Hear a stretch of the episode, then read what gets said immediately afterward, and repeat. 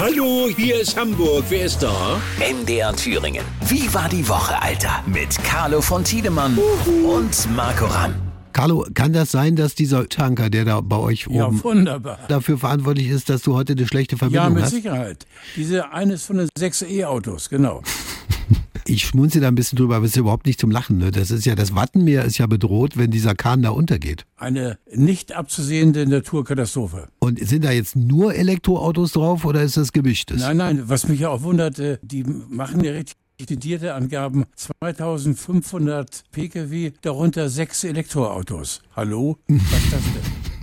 Also, da ist doch ein bisschen Schmuh dabei. Ich weiß es nicht. Äh, Es kann auch keiner nachzählen, weil im Moment brennt die Bude und die haben andere Dinge zu tun, nämlich den Kahn irgendwie vom Wasser zu kriegen. Ne? Vor allen Dingen äh, ihn äh, abzusichern, dass er nicht sinkt. Ja, genau. Ihr seid ja nah dran. Ihr, du kennst das Wattenmeer. Du seit Jahrhunderten, hätte ich fast gesagt. Also eines der schönsten überhaupt. Das streckt sich ja über weit 100 Kilometer der Küste entlang. Das ist ein Traum. Was? Wächst da Das was? wir. Watt wird auch von den Menschen äußerst sensibel behandelt, weil, wie gesagt, Natur, ich glaube sogar Weltnaturerbe oder so. Mhm. Bist du da ab und zu mal wandern gewesen auch schon? Oder? Nein. Warum? Weil du denkst, wenn das Wasser wieder zurückkommt, schaffe ich es nicht zurück oder was? Nee, w- zu weit weg, zu faul. Also, die neue Woche, beziehungsweise die letzte Woche, die wir jetzt hatten, hat, es gab ja diesen Wetterumschwung von ganz heiß jetzt mal auf regnerisch. Kommst du damit zurecht? Ohne weiteres. Ich ärgere mich nur für und im Namen der tausenden Urlauber an Nord- und Ostsee, äh, die jetzt die Arschkarte haben, die äh, mit äh, sechs oder sieben Wochen Sonnenvorlauf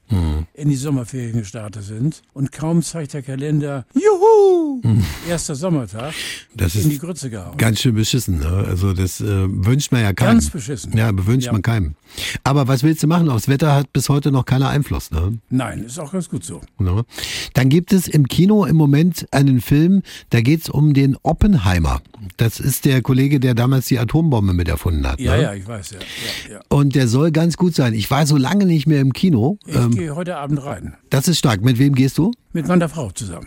Ich habe auch schon überlegt, das Kino hat ja so ein bisschen drunter gelitten, kann man wirklich so sagen, dass Corona war, weil danach ging es nicht mehr so richtig vorwärts. Ne? Aber so furchtbar arm sind sie nicht dran. Von Existenzangst kann, äh, zumindest wenn wir den großen Hamburger Kinos glaubst, äh, keine Rede sein. Aber es war spürbar, logischerweise, wie überall. Diese Angst vor diesem Atomkrieg gab es ja in den 80ern schon mal. Ich kann mich erinnern, damals hatten wir ja noch zwei deutsche Staaten. Ich war noch relativ klein, aber im Westen wurde sehr viel demonstriert damals und auf die Straße gegangen äh, für die Abrüstung. Ne? Ich war selbst in den 80ern zwei oder dreimal mit, einmal als Berichterstatter und zweimal äh, als Demonstrant äh, gegen diese Irrsinns-Raketentreiberei, äh, sowohl in Amerika als auch in Russland. Da hat sich viel verändert, also fast alles verändert. Ich habe nur immer wieder das Gefühl, dass wir allesamt Weltmeister im Verdrängen sind. Die Ukraine ist so furchtbar nah.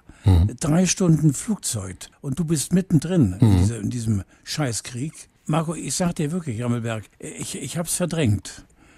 Äh, Carlo, ich habe für dich gute Nachrichten. Die Sächsische Landesmedienanstalt hat sich bei mir gemeldet und gefragt, ob du eventuell im äh, November Zeit hättest.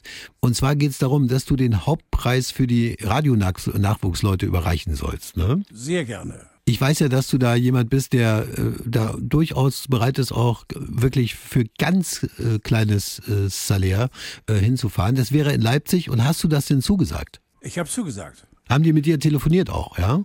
Äh, ja, ich habe mit einer Frau Herzer telefoniert, die furchtbar nett war, mit der wir jetzt äh, uns, ein paar Mal treffen wollen, telefonisch. Ja, Ich nehme meine Frau mit, meine Tochter mit und wir freuen uns sehr. ja, da geht's nach Leipzig, ne? Weiß ich. Ja, und äh, Sachsen ist das dir, also es ist ja hier unser Nachbarbundesland, ist dir das bekannt? Warst du da schon mal? In Leipzig war ich zwei, dreimal schon, ja. Und eine Traumstadt und äh, wunderschöne Bauten, eine tolle Innenstadt, in Ja. der noch mehr los ist wie bei uns in Hamburg. Und äh, das ganze Umfeld, also Leipzig ist eine der schönsten deutschen Städte, ohne Flachs.